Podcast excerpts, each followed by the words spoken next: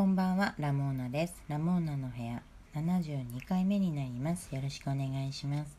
この番組は、だらだら過ごす時のお供になるように、私が毎回その時気になっていることについて、のんびりお話しするラジオ番組です。7月11日土曜日、まあ今すごい深夜1時40分とかなんですけどね。あの今最近気になっていることはですね、まあ、風の谷のナウシカなんですよね。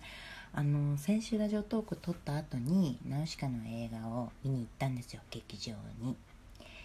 そしたらあの感激しちゃってやっぱちょっと映画館で見るナウシカは全然違ってましたね。お話はもちろん変わらないんですけどなんか伝わってくる情報がより濃いというかなんかまず音が本当に良くてうちの歴代テレビたちが出してこなかった音があるなと思って。なんかずっとピューピューピューピュー風の音が聞こえてて。であとはやっぱりこう大きい画面だから動きがはっきりしている。大きい画面っていうほどもうものすごいとてつもない大きさですよね。映画館だから。だからなんかクロトワとかユパ様のつけてるマントがはためくのがすごくあの分かって。だからもうやっぱ映画館で見る「風の谷のナウシカ」は本当風を感じるなって思ってだからあの映画の途中で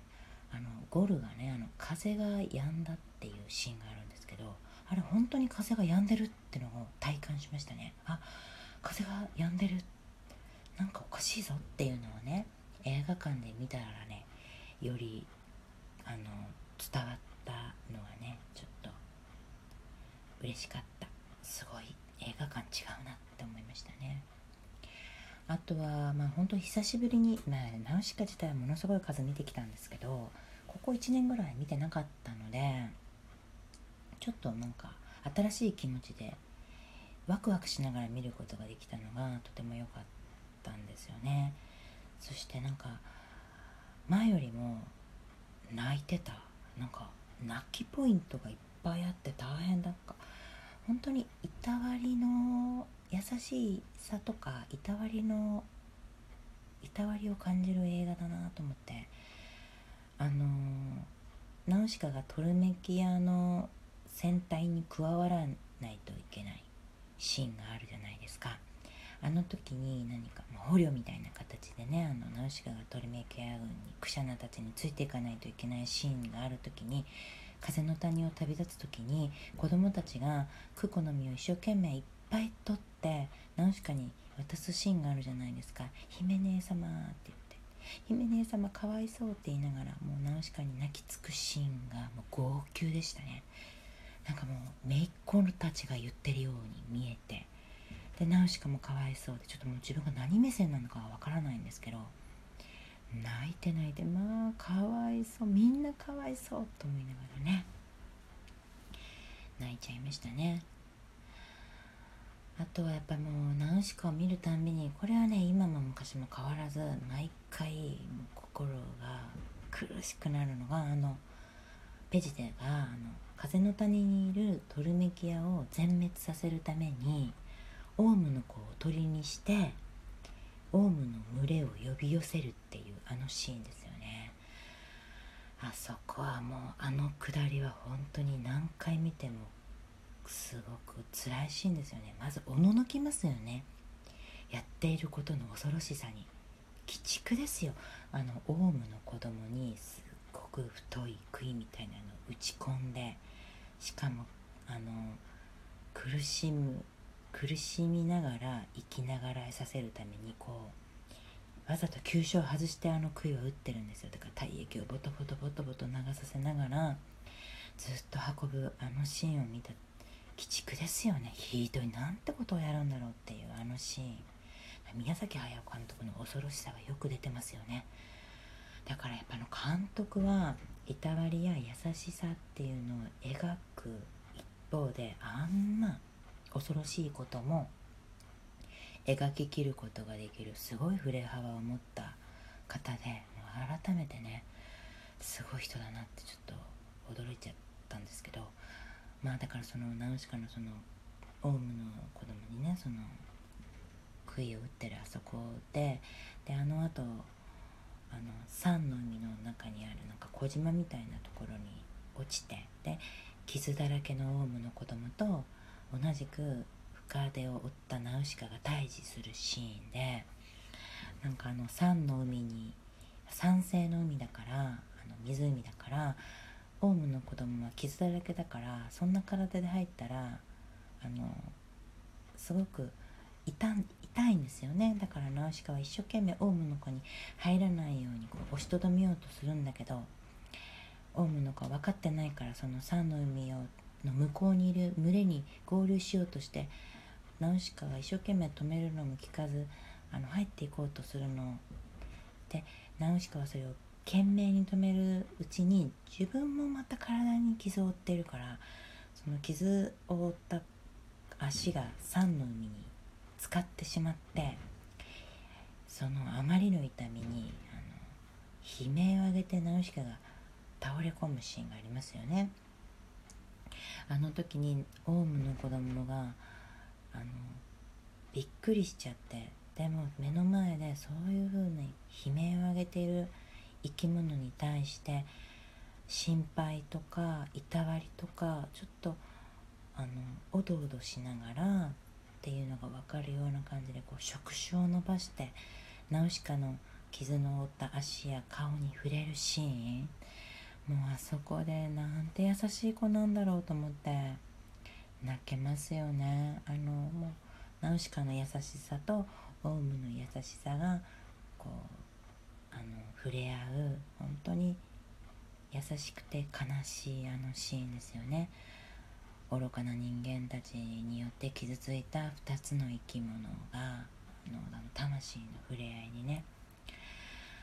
大泣きですよ。なんじゃこりゃとすごいな。このシーン本当に毎回毎回何度見ても泣いちゃうなって思ってね。見てました。あとはあれですね。あの前はあんまり思わなかったんだけどやっぱり長く生きて分生きた分だけあってあの歴史ってものの重みを知るようになったんだと思うんですけどあの胞子が残っていて風の谷の森が燃や燃やさないといけないってことになったあのシーン。森を燃やすなんてこんな長い間風の谷を守ってきた。森を燃やさなくてはならないなんてっていうあの風の谷の人たちの落胆に私も本当に共感してものすごい悲しい気持ちになったんですよね。だからあれはね若い頃は思わなかったんですよ。そこに対して。まあ、燃やすことは悲しいと思ったけどあんなにみんなが悲しむことにはあの寄り添ってなかったなと。今回改めてね森を燃やすことのあの恐れ多さにねこうあの神戸を垂れたというかね悲しみましたね。もうだからもうそんな感じでねもう終始涙してで妙になんかこう胸も熱くなっててどうしようと家に帰ってもねどうしようどうしようと思って最終的にたどり着いたのが漫画を読み直すっていうことですよね。ナウシカのアニメで得たこの情熱をナウシカの漫画で癒してもらうっていう。で漫画にその漫画もね改めて読んでみるとすごいことがいっぱいあって。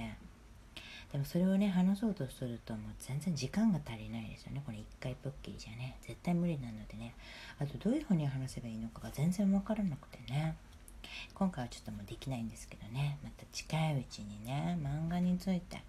漫画のここがすごいみたいなことについて話せたらいいなと思ってるんだけど。あとやちょっとあの漫画思ったんだけど本当改めて宮崎駿さん絵がめちゃくちゃうまいじゃんっていうことについて思いません？なんかもう当たり前すぎて誰も言わなくなっちゃってるけど絵がすごいうまい。信じられない角度から人間動物虫あと船とかあんなものが描けるってその対象物の構造を完全に把握してないとこんなの描けないんじゃないのかなって絵心のない私でも思うから絵が描ける方からするといよいよすごいんじゃないのかと思ってもっとプロフェッショナルな人たちに褒めてほしいと思ったんだけど。そういったこともねあの語る力があればなと思いながら、まあ、また次回何かできたらねお話ししたいなと思います。お便りをね久しぶりにいただいてたんですよ。えー、ラモーナさんこんにちは。いつも楽しく聞かせていただいております。ふと気になったのですがラモーナという名前はどこから取ったのですかってお便りをいただきました。ありがとうございます。こういうの嬉しいですよね。興味を持っていただけたっていう。でねちょっとツイッターでもツイッターでも先にあのお返ししたんですけど実はねどこから取ったっていうのがないんですよね。気づいたらもうこの名前を名乗っていたっていうのが真相でしてせっかく聞いていただいたのに本当劇的な答えがなくて申し訳ないんですけど2006年からこの名前を使ってるんですけどあの頃からねもうすでに何というのがないんですって言ってたんですよね。なんかカタカナがいいなとは思ったと思うんですけどね。でカタカナにで名前を付けるとしたら、うん、ラモーナみたいな。なんかなんかもうちょっとこういうことがあるんだったら深く考えておけばよかったなと思ったんですけど。ちょっと本当深い理由がないないんですけど。まあでもちょっとこれに懲りずにねまた私にお便りを送ってもらえたらな。とてもすごい喜びます。じゃ時間になりましたのでね今日はこの辺で終わろうと思います。また来ますね。さようなら。おやすみなさーい。